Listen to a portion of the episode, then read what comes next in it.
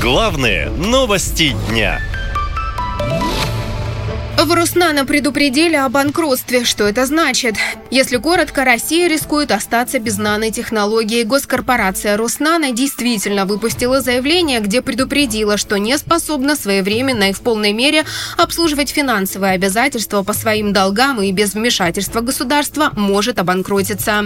В декабре госкорпорация должна погасить выпуск биржевых облигаций на 100 миллиардов рублей – в случае непринятия акционерам Роснано решения о нормализации бухгалтерской отчетности и восстановлении ликвидности для исполнения обязательств перед кредиторами, в том числе в условиях бюджетных и иных нормативных ограничений, высока вероятность полного банкротства корпорации – Эксперты объясняют, Руснана потеряла возможность самостоятельно обслуживать свои обязательства после введения западных санкций на фоне спецоперации. Осенью прошлого года правительство даже рассматривало вопрос ликвидации компании, мол, в сложившихся условиях поддерживать ее дееспособность за счет бюджета нецелесообразно. А недавно на Восточном экономическом форуме Владимир Путин раскритиковал бывшего главу Роснана Анатолия Чубайса, обвинив его в том, что он, цитирую, «удрал из страны, а госкорпорация с экономической точки зрения провалилась.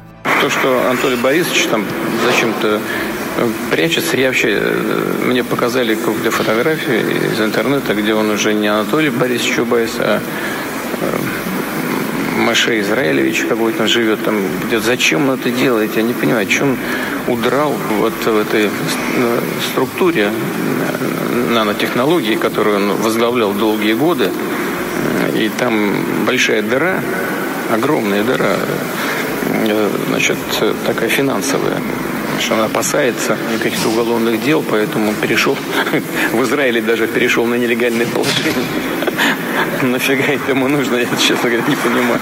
Однако эксперты отмечают, что Чубайс покинул пост главы Роснана еще в 2020 году. На его место президент назначил Сергея Куликова, первого зампреда коллегии военно-промышленной комиссии. Куликов пытался избежать банкротства, но в новых реалиях жизни страны ничего не вышло. Пишет в своем телеграм-канале финансовый эксперт Олег Савинов. Мы можем говорить, что это все санкции, но в Роснано всегда было все сложно. Несмотря на огромное инвестирование в 97 заводов и центров корпорации в 2019 году, многие ее предприятия обанкротились. Сама компания в 2016 едва не избежала дефолта по облигациям ввиду падения ее стоимости. В 2019 году впервые окупила правительственные инвестиции, а это 132 миллиарда. Но уже к концу 2020 года у компании накопился чистый убыток в 120 миллиардов рублей. Я не знаю, как это все дожило до сегодняшнего дня. И думаю, таких пустышек, которые раньше с трудом держались, а сейчас и подавно, в стране полным-полно. Скоро будут объявлять банкротство одна за одной. Людей жалко, это же все рабочие места, столько безработных в момент хлынет. Пресс-секретарь президента Дмитрий Песков заявил, что правительство занимается вопросом Роснана. Правительство занимается этим вопросом. Но там есть проблемы. И это э, вопрос, которым очень плотно занимается кабинет министров. Президент упомянул о достаточно большой дыре в этой корпорации. Она действительно слишком большая.